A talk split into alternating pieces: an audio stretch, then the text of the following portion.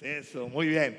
Estamos ahí eh, estudiando el libro de Malaquías, pero hoy vamos en el capítulo 3 del el libro de Ruth. Ya nos, nos queda un capítulo más y, y concluimos con esta serie. ¿Alguien está aprendiendo de lo, que, de, lo que estamos leyendo en este libro? Mira que toda la palabra nos, nos, nos lleva a Cristo y más estos, este libro. Entonces, vamos a leer el capítulo 3 y ya después avanzamos con lo demás. ¿Listos? Bien, dice así. Después le dijo su suegra, Noemí, hija mía, ¿no he de buscar hogar para ti para que te vaya bien? ¿No es vos nuestro pariente con cuyas criadas tú has estado? He aquí que él que él avienta esta noche la parva de las cebadas. Te lavarás pues y te ungirás y vistiéndote tus vestidos irás a la era, mas no te darás a conocer al varón hasta que él haya acabado de comer y de beber. Cuando él se acueste notarás el lugar donde se acueste e irás y descubrirás sus pies y te acostarás allí. Y él te dirá lo que hayas de hacer. Y ella respondió, haré todo lo que tú me mandes. Wow, qué buena, qué buena nuera, eh, de verdad. ¿Cuántas Ruth hay acá? ¿Eh? Pero qué buena suegra también, Noemí, ¿verdad? ¿Cuántas, cuántas Noemí hay acá? Digo, y la suegra dice, oye, yo quiero una Ruth. Y la Ruth dice, pues yo quiero una Noemí. y ahí se la van tirando entre las dos. Pero bueno, sigamos leyendo. Dice que Ruth hizo todo lo que le había mandado. Y cuando vos, ok, descendió pues, uh, y cuando vos hubo comido y bebido y su corazón estuvo contento, se retiró a dormir a un lado del montón. Entonces ella vino calladamente y le descubrió los pies y se acostó. Y aconteció que a la medianoche se estremeció aquel hombre y se volvió. Y aquí una mujer estaba acostada a sus pies. Entonces se le dijo, ¿quién eres? Y ella respondió, yo soy Ruth, tu sierva. Extiende el borde de tu capa sobre tu sierva, por cuanto eres pariente cercano. Y él dijo, bendita seas tú de Jehová, hija mía. Has hecho mejor tu postrera bondad que la primera no yendo en busca de los jóvenes, sean pobres o ricos. Ahora pues, no temas, hija mía, yo haré contigo lo que tú digas, pues toda la gente de mi pueblo sabe que eres mujer virtuosa. Diga conmigo, mujer virtuosa. ¿Dónde están las mujeres virtuosas? Eso, mañana las esperan aquí a las 5 de la tarde. Eso, muy bien, ahí vamos, vamos bien. No, ya, ya estamos funcionando aquí en, la unción de, Noemí y de Ruth. El problema es que a mí se me perdió lo que yo estaba diciendo acá. no traigo los lentes, pero acá dice mujer virtuosa. Ah, ok, ya. Y este. Y ahora. yo haré contigo. Y ahora, aunque es cierto que yo soy pariente cercano, con todo eso hay pariente más cercano que yo. Pasa aquí la noche y cuando sea de día, si Él te, te redimiere, bien, redímate. Mas si Él no te quisiere redimir, yo te redimiré, redimiré. Vive Jehová. Descansa pues hasta la mañana. Y después que durmió a sus pies hasta la mañana, se levantó antes de que los hombres pudieran reconocerse unos a otros, porque él dijo, no se sepa que vino mujer a la era. Después le dijo, quítate el manto que traes sobre ti y tenlo. Y teniéndolo ella, él midió seis medidas de cebada y se las puso encima. Y ella se fue a la ciudad y cuando llegó a donde estaba su suegra, ésta le dijo, ¿qué hay, hija mía? Él le, y le contó ella todo lo que con aquel varón le había acontecido. Y dijo, estas seis medidas de cebada me dio diciéndome, a fin de que no vayas a tu suegra con las manos vacías. Esto es muy clave en este capítulo.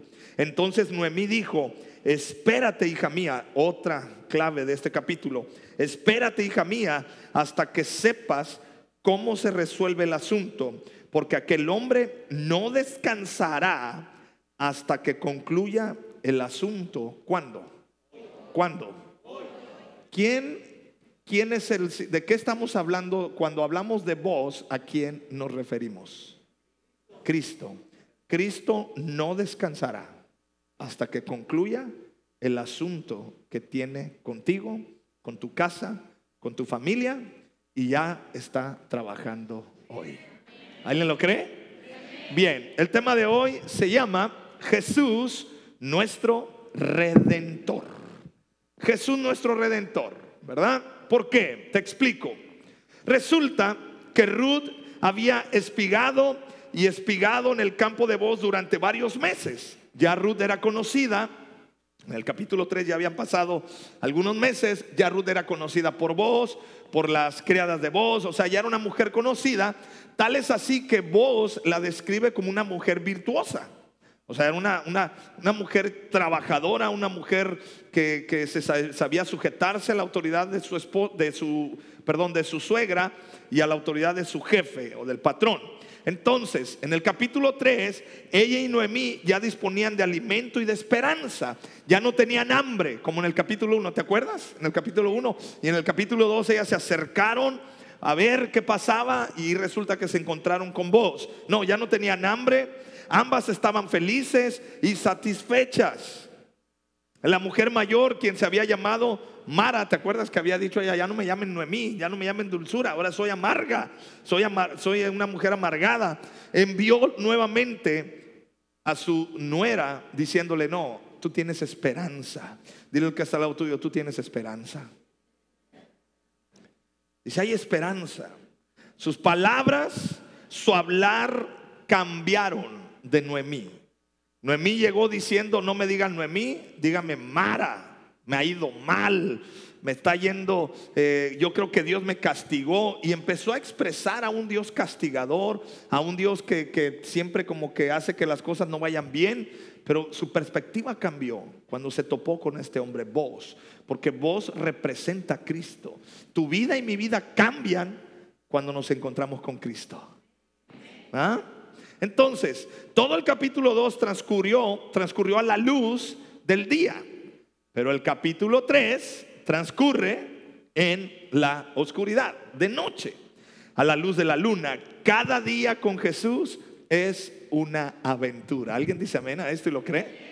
Caminar con Cristo es lo mejor que nos puede pasar, iglesia. ¿Alguien lo cree en esta tarde? Vale la pena estar con Él. Bueno, todo este capítulo tiene lugar en un solo día. Ahora, ¿Qué pasó? Eh, habían ya este, eh, cosechado toda la cebada y ese, la era, era un lugar, así le llamaban, la era, era un lugar alto donde ponían toda la, cosecha de la cebada y en, en el rocío de la tarde, en la fresca de la tarde-noche, soplaba un viento, porque era un lugar alto, el viento que soplaba se llevaba la basura, ¿sí? Y, ahí ya se, empezaba a escoger la basura, la hojarasca de la, de la cosecha, de la cebada, de lo que tenía que quedar.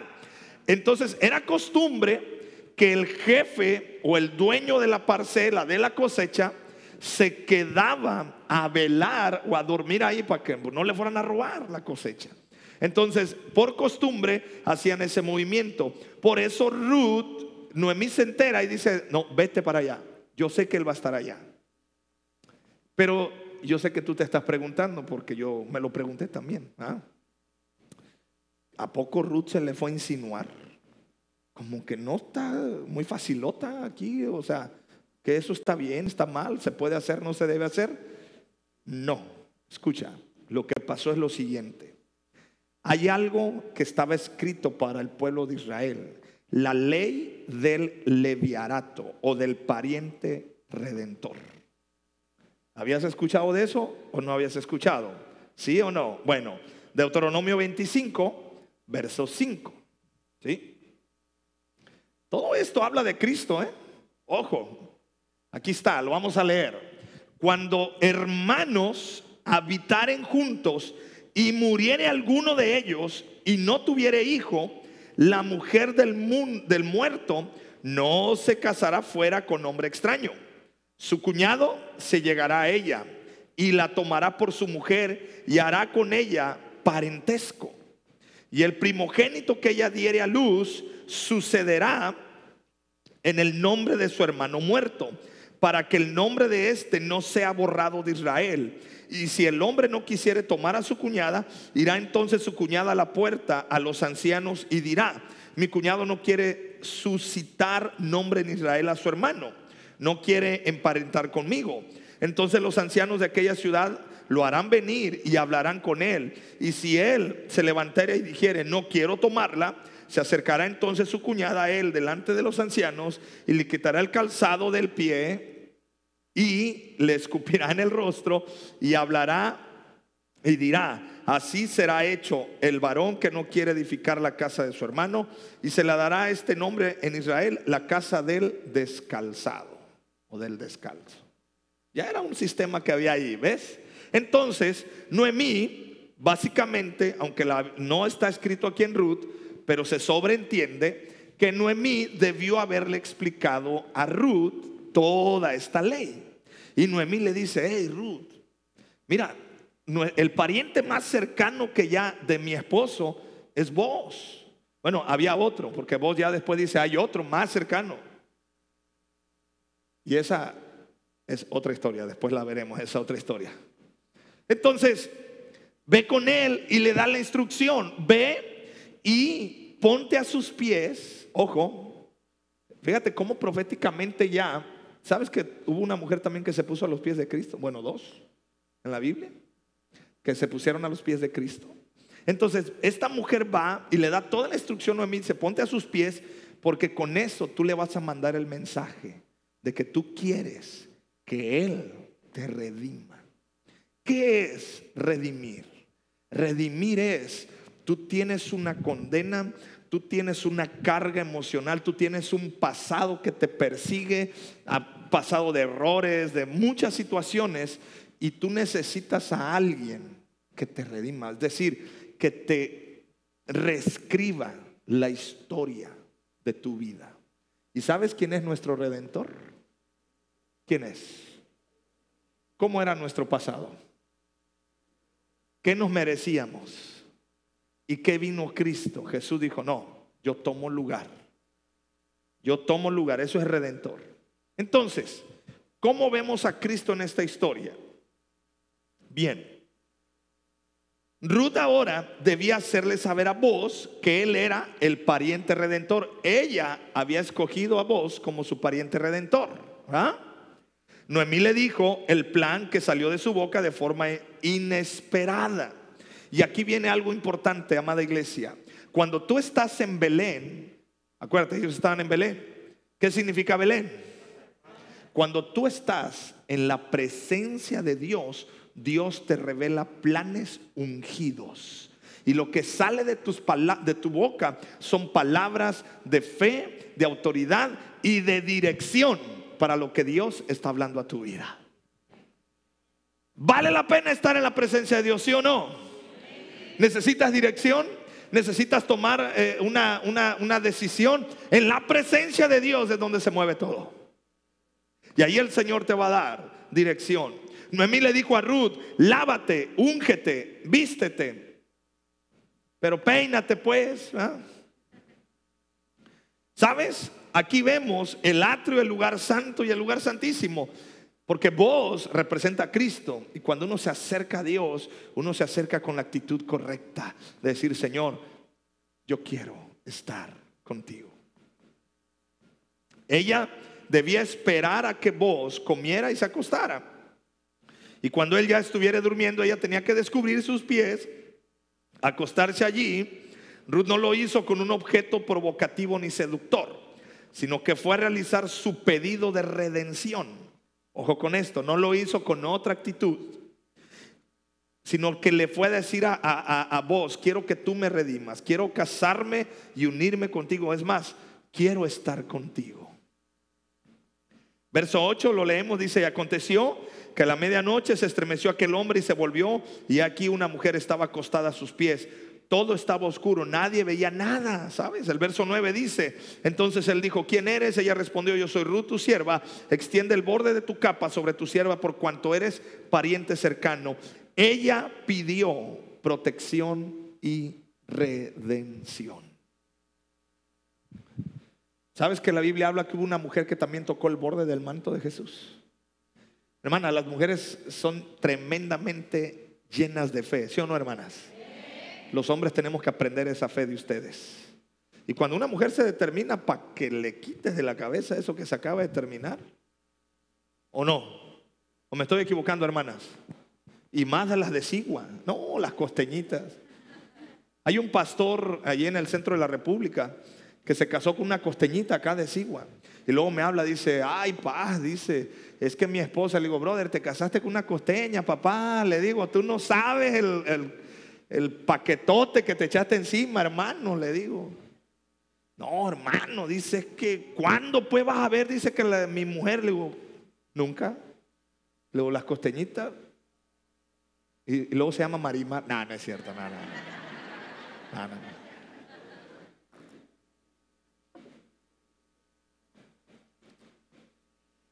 En el capítulo 2, vos le dice a Ruth, Jehová recompense tu obra y tu remuneración sea cumplida de parte de Jehová, el Dios de Israel, bajo cuyas alas has venido a refugiarte. En el verso 12 del capítulo 2.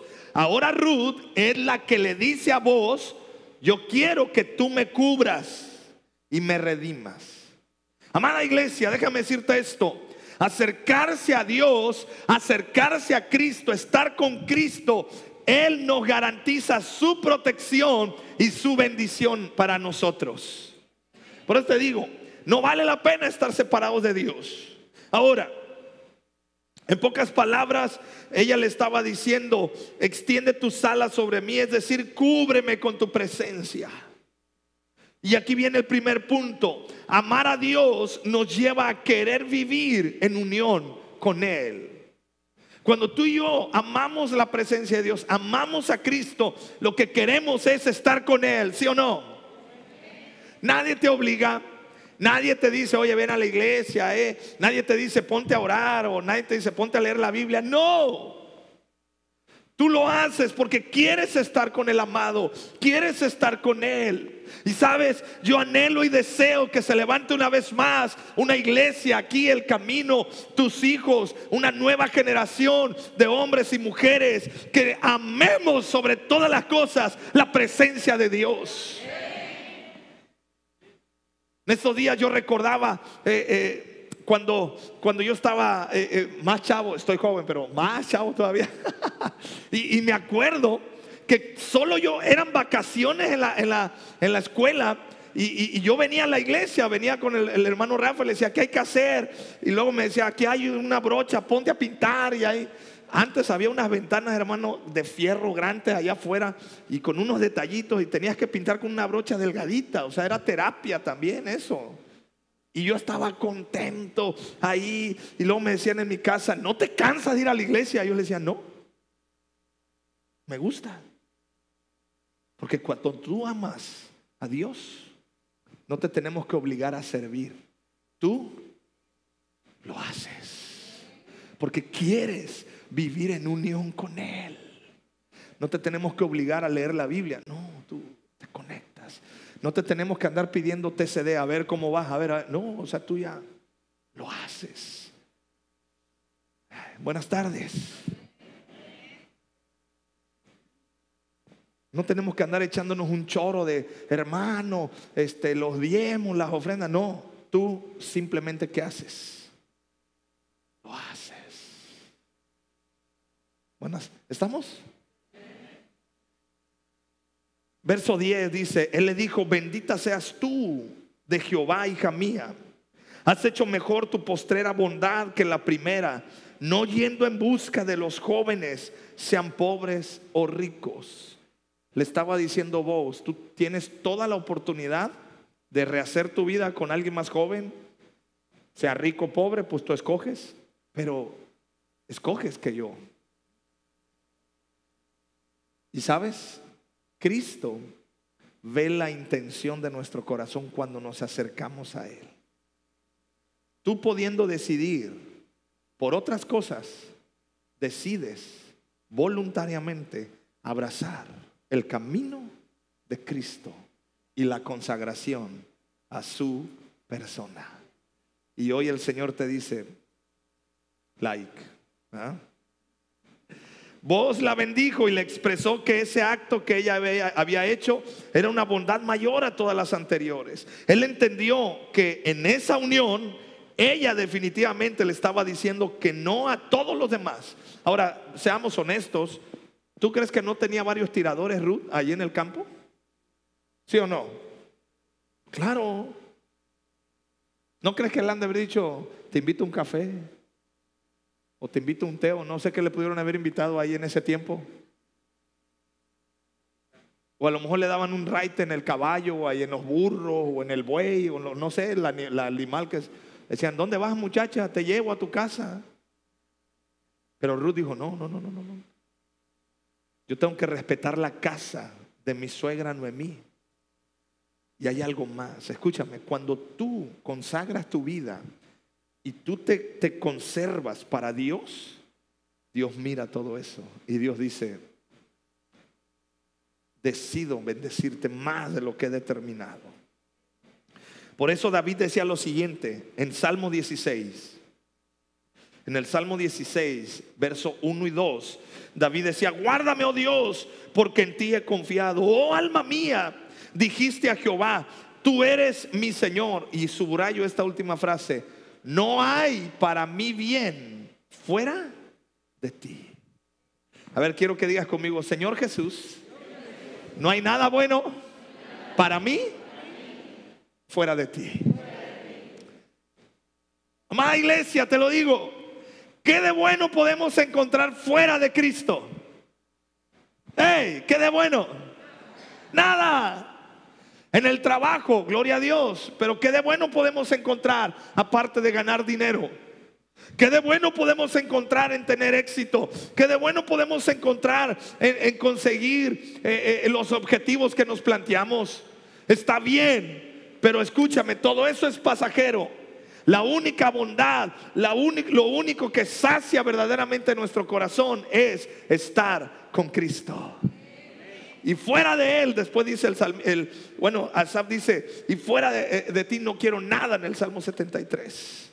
El amado, en este caso vos, expresó, si quiero. Vos le dice a Ruth, sí Ruth, está bien, está bien, yo te voy a redimir. Así de fácil, sí. Ahora, ¿sabías tú que nuestro amado ya dijo que sí? ¿Lo sabías o no lo sabías? Él dijo que sí en el momento que le dijo al Señor, hágase tu voluntad. Decido ir a la cruz. Y cuando Jesús se, subió o se, se entregó en esa cruz, Él te estaba diciendo sí, sí, sí quiero. Está bien, doy el paso. Él nos amó primero, Él nos ama eternamente. Romanos 8:35, por eso nos dice Romanos 8:35 al 37, ¿quién nos separará del amor de Cristo? ¿Tribulación o angustia o persecución o hambre o desnudez o peligro o espada? Como está escrito, por causa de ti somos muertos todo el tiempo, somos contados como ovejas de matadero. Antes, en todas estas cosas, somos más que vencedores por medio de aquel que nos amó. ¿Quién nos va a separar del amor de Cristo? ¿Quién te puede separar del amor de Cristo, iglesia? ¿Las balaceras? ¿El COVID? Ah, porque ya pasó. Pero cuando estaba el COVID. Pero bueno. Por cierto, hago un paréntesis. Mi esposa me, pidió que te, recordara. Este, ya empieza a haber otra vez casos de COVID en Sigua. No son tan graves, no son tan peligrosos, pero ya otra vez, sobre todo en niños, porque los niños todavía no están vacunados. Entonces, esa variación de, eh, nos decía el pediatra que es una variación de, del Omicron, que por ahí anda ahí variando. Entonces, pues extreme precauciones, ¿de acuerdo?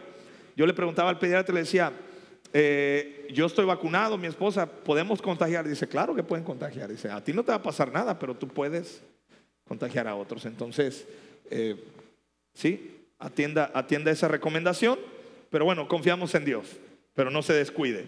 ¿Ah? Bien, Gálatas 2.20 nos dice lo siguiente.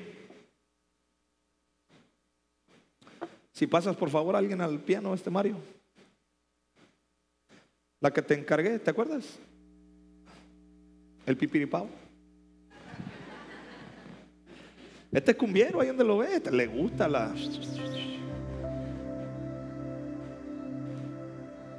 Cumbiero de cumbias, no de que manejas combi, ¿eh? no vayan a confundir.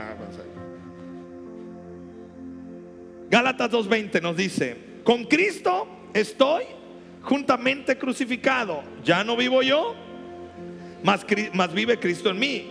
Y lo que ahora vivo en la carne, lo vivo en la fe del Hijo de Dios. Y resalto esto final, el cual me amó y se entregó a sí mismo por mí. Diga conmigo, gracias Cristo. Diga conmigo, gracias Dios. O sea, vemos la historia de vos, de Ruth, de Noemí. Y estamos, o sea, ahora quiero que te des cuenta, todavía no, no, Cristo no, no salía de escena. Todavía, pero acá Cristo se está literalmente cocinando. En el capítulo 4 te vas a dar cuenta. Si es que ya, ya conoces la historia. Entonces, el siguiente punto es, la redención nunca ha sido cosa sencilla. No menosprecies la salvación que Dios te ha dado, porque no es cosa sencilla. A nosotros se nos hace fácil decir, ay, qué bonito, Cristo murió en la cruz, oh, wow. Sí, pero no es cosa sencilla. ¿Por qué? Porque no fue cosa sencilla en el tiempo de Ruth, ni cosa sencilla en el tiempo de Jesús, porque hay que pagar un precio. Había otro pariente redentor que era más cercano. Porque la redención no era tan sencilla, nunca lo fue, fue costosa y difícil. Pero Él es quien resolvió lo que Ruth jamás podría haber resuelto por sus propios medios. Ahora quiero resaltar a Cristo acá. Cuando Jesús tomó un cuerpo humano, se convirtió en ese mismo instante en nuestro pariente. O sea, ¿por qué pariente? Porque se hizo en forma de hombre. El segundo Adán, la Biblia habla. Totalmente Dios y totalmente hombre. Él se despojó de su gloria y tomando forma de siervo se hizo semejante a los hombres para poder solucionar lo que nunca jamás podíamos solucionar tú y yo. Nuestra redención. ¿Te das, ¿Te das cuenta de todo lo que Dios ha hecho por ti y por mí? Entonces diga conmigo, gracias Dios. Sin embargo, hablando a la historia, existía otro pariente redentor cercano a Ruth y a Noemí, que seguramente cuando supiera que había de por medio una propiedad, estaría interesado en redimir para poder quedarse con la propiedad para sí mismo. ¿ah? Ahí se puso la cosa medio complicado, pero bueno, en el capítulo 4 vamos a ver cómo está el asunto. Ahora, verso 13, vos le dice a Ruth, pasa aquí la noche y cuando sea de día, si él te redimiere, bien, redímate. Mas si él no te quisiera redimir, ¿qué le dijo vos? Yo te redimiré. Vive Jehová. Esa expresión de vive Jehová es, me canso ganso, como dice el presidente. ¿ah? Vive Jehová. Estaba diciendo, Dios está de por medio y de testigo de que lo voy a hacer. Descansa, pues, hasta la mañana. Escucha, en Cristo siempre encontrarás descanso. Me fascinan las palabras que le dice vos, descansa. Dile que está lado tuyo, descansa. Y tú dile, ay, con esta lluvia, ¿cómo no voy a descansar? Imagínate al rato llegas a tu casa, te haces un chocolatito espumoso así, que saque espuma, hermano. Es. Y luego te compras una pieza de pan una oreja, a mí me gustan las orejas, crujiente. Agarras esa orejita o una concha. O de a tiro unas galletas María, que es una chulada también echarse unas galletitas María, ¿eh? Y luego, ¿qué le vas a hacer ahí al, panecito? Y agarras y que le sopee sabroso, ¿no? Y luego, ¡ay! Suben a, sus redes sociales ¿eh? si le entraron al café o al pan al rato, ¿eh? Y pongan ahí, de esto predicó el pastor. Ah.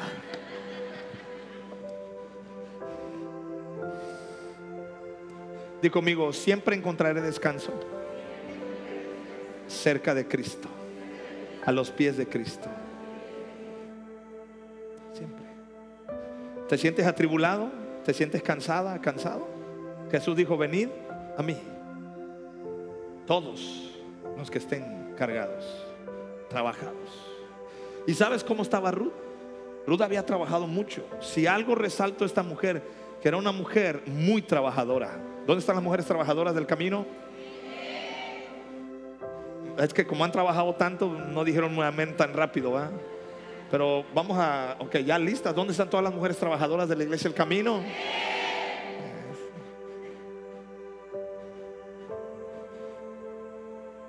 Cristo siempre nos da su descanso. Él es nuestro descanso. Todo está siempre en sus manos. Yo quiero decirte, amada iglesia, familia, amigos, descansa en el Señor. Tus hijos están en manos de Dios. Descansa en Él. Tu economía está en manos de Dios. Descansa en Él. Si Guatanejo está en manos de Dios, descansemos en Él. ¿Dices amén a esto? ¿Ah? Nadie conoce el plan, pero todo está escondido de las miradas curiosas de la gente y de los demonios. Solo Cristo sabe lo que va a hacer contigo. Y la presencia de Dios te dice, la palabra de Dios nos dice que en su presencia encontramos descanso. Así que en esta tarde yo quiero que te llenes de su presencia. Entonces, estoy terminando ya. El que se encuentra con Jesús nunca regresa con manos vacías.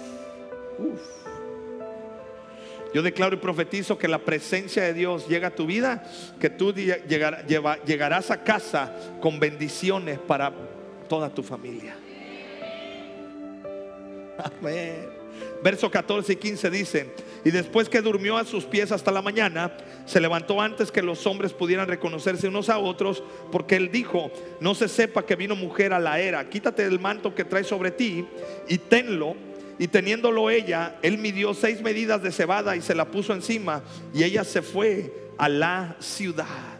Siempre que nos acercamos a Cristo, regresaremos con manos llenas de bendición, de prosperidad, de paz, y no solamente para ti, para toda tu casa, para tus hijos. El problema es que en ocasiones estamos vacíos. ¿Y por qué estamos vacíos? Porque no nos hemos acercado a Cristo. Estamos lejos de Cristo. Es tiempo, familia, de acercarnos a Cristo. Vos le estaba diciendo que ella ya estaba a la puerta del descanso que trae el ser uno en Cristo. Leemos en Génesis, seis días trabajarás y al séptimo descansarás. Descanso es algo espiritual que Dios tiene para tu vida. Y este, este descanso es el que traerán los próximos días para tu vida. ¿Alguien lo está creyendo en esta tarde? Tengo dos cosas que decirte de parte de Dios. Dios te va a dar descanso y Dios te va a dar a manos llenas. Es decir, Dios te va a dar abundancia. ¿Alguien está creyendo esta palabra? Hey, no son palabras tiradas al aire, ¿eh? son palabras de Dios para tu vida. ¿Me das chance de contarte un testimonio de algo que me acaban de contar? O luego, porque como que veo que no. ¿O si te lo cuento? Ok, más porque me insistió. Una cosa que me insististe. Hasta déjame tomar agua para contarte bien el chisme espiritual. Resulta, hace algunos domingos atrás, Dios estaba moviendo tremendamente en la reunión, como yo puedo sentir su presencia ahora. Y Dios me trajo por revelación esta palabra. Yo solté y dije, hay una persona que necesita gente en su trabajo, en su, en su negocio. No sé si alguien se acuerda que yo dije eso. Y yo dije, se van a acercar dos mujeres. Y, esas mujeres son la respuesta de parte de Dios para tu vida. Recíbela porque hay Dios. Entonces en esta semana me habló ya la persona. Y, y, bueno, me contaron, no es que me habló, sino me dijeron, necesito todavía que me cuenten bien el chisme con detalles, para ya luego contárselos yo, yo bien a ustedes. Pero como vivo en la noria, no puedo yo aguantarme esto. Y te lo tengo que decir. Me carcome, los de la correa me entienden también, ¿verdad? Ah, qué huele, qué huele, qué huele, qué. Sí, porque los de la correa vi que dijeron, oh, también saben de lo que les estoy hablando. Y me platican lo siguiente, y escucha cómo estuvo el asunto. Llegaron dos mujeres de Oaxaca al negocio de esta persona. Y le dijeron, ya estamos aquí. Y ella cuando las ve dice, ¿cómo? Ajá, ¿qué ocupan? No, dice, tú nos llamaste y nos dijiste que nos ocupabas. Por eso salimos de Oaxaca y estamos acá y ocupamos el trabajo porque ocupamos el trabajo. Y aquí estamos. Y ella se quedó dice, o sea, yo no les hablé. Dice, es que tú nos hablaste. Y tú dijiste y tú esto. Y en eso ella se acordó esa palabra. Porque dice que ahí sí me contaron que el Espíritu Santo le habló, ella se empezó a llorar y dijo, ay, son las personas que Dios mandó. Y son personas que hicieron buen están haciendo buen trabajo y están colaborando perfectamente. Escúchame, o sea que no solamente son palabras las que salen acá, es Dios trabajando en tu corazón. Yo te digo estas dos cosas, Dios te está dando descanso y Dios te está dando abundancia en tus manos para que bendigas a tu casa, para que bendigas, porque algo necesita nuestra ciudad, gente bendecida, gente que no está pensando que si temporada baja, temporada alta, corazones llenos de fe, que cuando los otros digan no hay, nosotros decimos, sí, mira, sí hay. Aquí el Señor nos ha dado abundancia. Oye, ¿y por qué? Porque yo estoy en la casa de pan. Porque yo estoy en la presencia, bajo la cobertura de la presencia de Dios. En pocas palabras, no volverás con manos vacías. Dios te dice, este es tu, te estoy dando el anticipo de que nuestro futuro está gobernado por Él. Un hombre llamado George Mueller, tremendo hombre de Dios, dijo lo siguiente, si nuestras circunstancias nos hacen encontrarnos con Dios, encontraremos a Dios en nuestras circunstancias.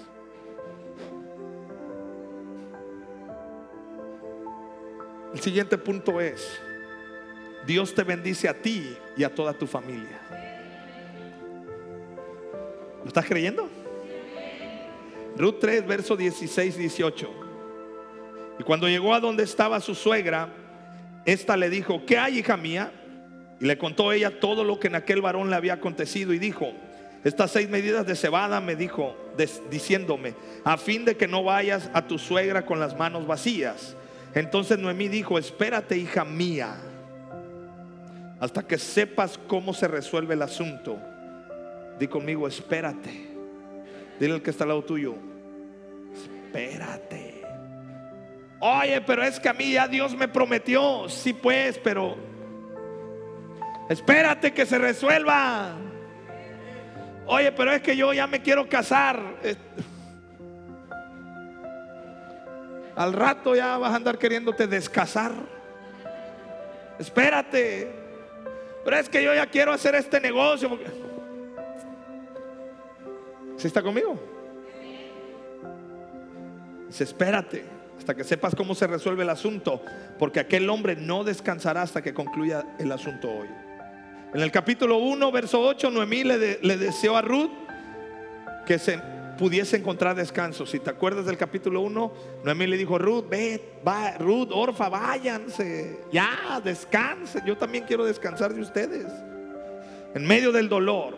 Pero ahora en el capítulo 3, verso 18, Noemí le está diciendo a Ruth, espérate, porque ya viene tu descanso y tu bendición.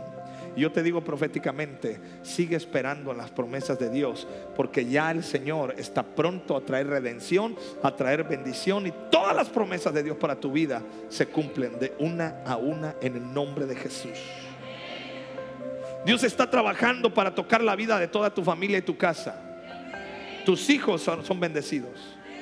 Oye, pastor, pero yo la mera verdad, ese hijo no veo yo la manera de cómo Dios lo va a tocar. Dios lo va a tocar. Tu, tu familia es bendecida, tus nietos son bendecidos. Vez tras vez lo he visto. Tú como padre te levantas en fe y crees y de repente los hijos, y yo entiendo que uno como padre le enseña a los hijos, de repente los hijos crecen, agarran ideas, toman decisiones y como que no quieren caminar en los caminos del Señor, pero lo he visto, el nieto se levanta, Dios lo toca y uh, comienza de tal manera que nunca faltará siervo ni sierva de Dios en tu simiente. ¿Lo estás creyendo?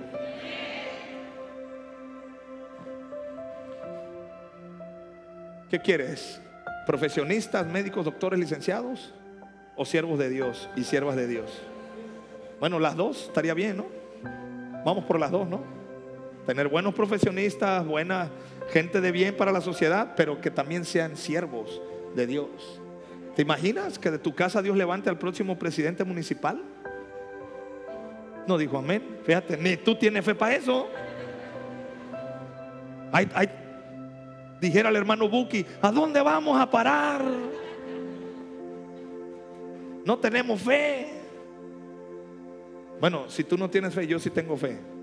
Yo voy a estar ahí cuando tu hijo o tu hija tomen el gobierno y digan, creemos en el Señor. Yo digo, ya si tú no lo crees, a mí me van a invitar, pues, para yo estar ahí presente. Yo lo creo. Y estoy esperando, Dios, por eso. Hay veces que mi hijo Elías dice, papá, yo quiero trabajar para tener mucho dinero y apoyar a las iglesias. Y yo digo, amén. Y cuando crezca se la voy a recordar al ingrato. Tú dijiste que te... Para las iglesias. De eso se trata, el reino de Dios. Entonces, Dios trabaja el siguiente. Y ya termino. Predicador que no dice ya termino, no está ungido. Debe entender eso. O sea, yo tengo que decir como siete veces, ya termino. Dios trabaja con las casualidades. Diga conmigo casualidades. Que para Dios nada es casualidad. Son causalidades. O sea, son, ya es algo que Dios tiene determinado. Escucha. Comenzó con el aconteció. Diga conmigo aconteció. Si tú lees Ruth, hay muchos aconteció ahí. Eh, eh, capítulo 1, verso 19, anduvieron pues ellos dos hasta que llegaron a Belén, ellas dos, perdón, hasta que llegaron a Belén, y aconteció que habiendo entrado en Belén, toda la ciudad se conmovió por causa de ellas y decían, ¿no está Noemí? ¿No es esta Noemí? Luego, en el capítulo 2, verso 3, otro aconteció. Fue pues y llegando a Egipto, llegando, perdón, espigó en el campo en pos de los segadores y aconteció que aquella parte del campo era de vos, el cual era la familia de Limelec. Ahí está otra casualidad. Pero ahora, para ahora llegar al aconteció del capítulo 3, verso 8. Y aconteció que a la medianoche se estremeció aquel hombre y se volvió. O sea, pareciera que Dios, eh, como que hay unas chiripas ahí, como que hay suerte. No, no hay suerte. Dios trabaja en las casualidades. Él dirige tus pasos. Cada capítulo de tu vida y de la mía están en la agenda espiritual de Dios. ¿Por qué no te pones de pie, por favor? En la historia nombra seis veces la palabra descansar, aquí en el capítulo 3. Seis veces verso 4, verso 7, verso 8, verso 13, verso 14, verso 18. Porque en su presencia hay descanso y paz. ¿Alguien necesita ese descanso para su vida? ¿Alguien necesita esa paz para su corazón? Yo la necesito. Pregúntale a la sociedad en Cihuatanejo si no ocupábamos paz no se ocupa paz.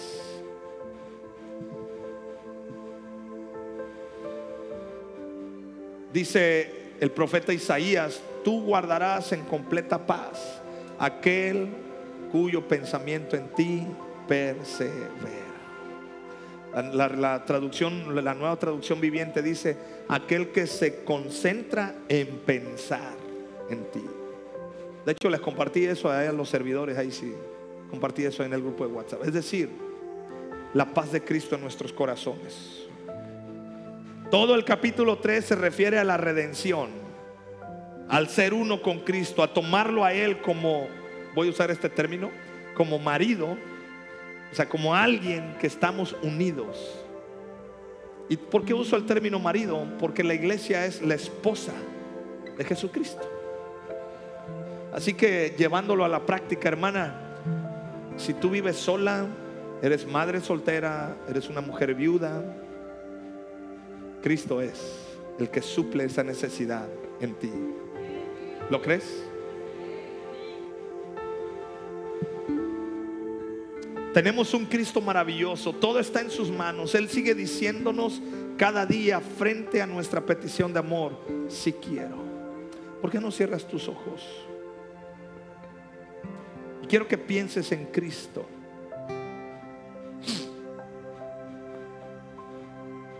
Y Él está con los brazos abiertos. Pero ahora se trata de que tú te acerques a Él confiadamente y le quieras decir, Señor, yo quiero estar ahí contigo. Sí, yo sé que necesitas estar con Dios, sí, pero más, más que una necesidad de que no me queda de otra, es yo quiero estar contigo. Repite conmigo esta oración si tú lo quieres. Dice, Señor, te adoro. Estoy limpio por tu palabra. Estoy ungido con tu Espíritu Santo y vestido de tu justicia. En mi vida ya no hay más cansancio. Mi ropa de luto la he dejado atrás. Ahora estoy recostado a tus pies. En tus manos están. Y quiero que le entregues esas áreas de tu vida. Dile, en tus manos está mi trabajo, mis hijos. Vamos ahí, dile. En tus manos está, Señor, mi familia, mis hijos, el trabajo, el negocio, mi salud, mis emociones, Señor. Las ansiedades que de repente llegan. Vamos, ponlo en las manos de Dios. Acércate a Él y ponlo a los pies de Cristo, en el altar. Oh, sí, ese es un olor fragante que sube. Esa es una rendición voluntaria. Oh, que hacemos en el altar. Y que le decimos, Padre, en tus manos está. En tus manos está, Señor, mi vida. Dile, dile, dile esto, Jesús, descanso en tu amor. A ver, dile, descanso en tu palabra. Descanso en tu sabiduría. Me quiero unir a ti.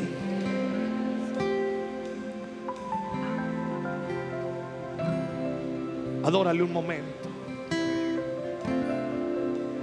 A tus pies, Señor. A tus pies.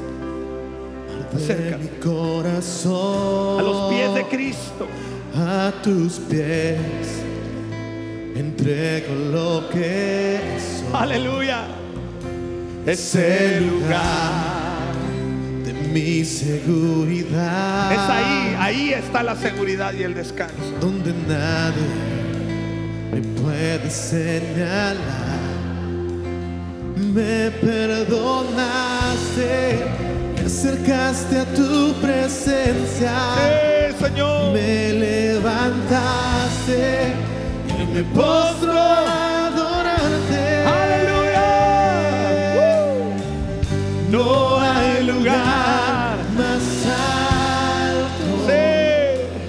más grande que estar a tus pies, que estar a tus pies. No hay lugar más alto,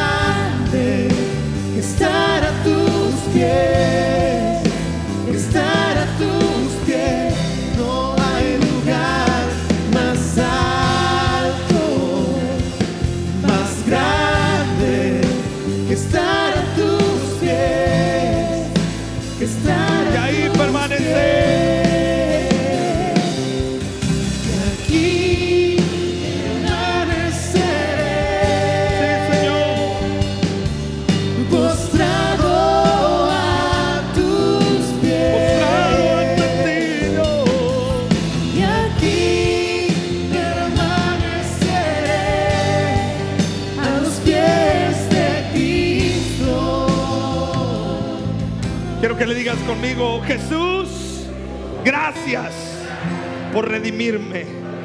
Gracias por morir por mí. Gracias por despojarte de tu gloria y tomar un cuerpo humano para entregarte. Gracias. Ahora ponga su mano en su corazón y di conmigo, Señor, yo descanso en tu presencia.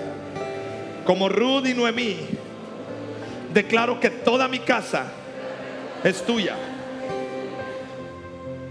Señor, declaro que toda mi casa te sirve, te ama y vive para ti. En el nombre de mi redentor, amado Jesús. Amén. Y amén. Uh, amén. Amén.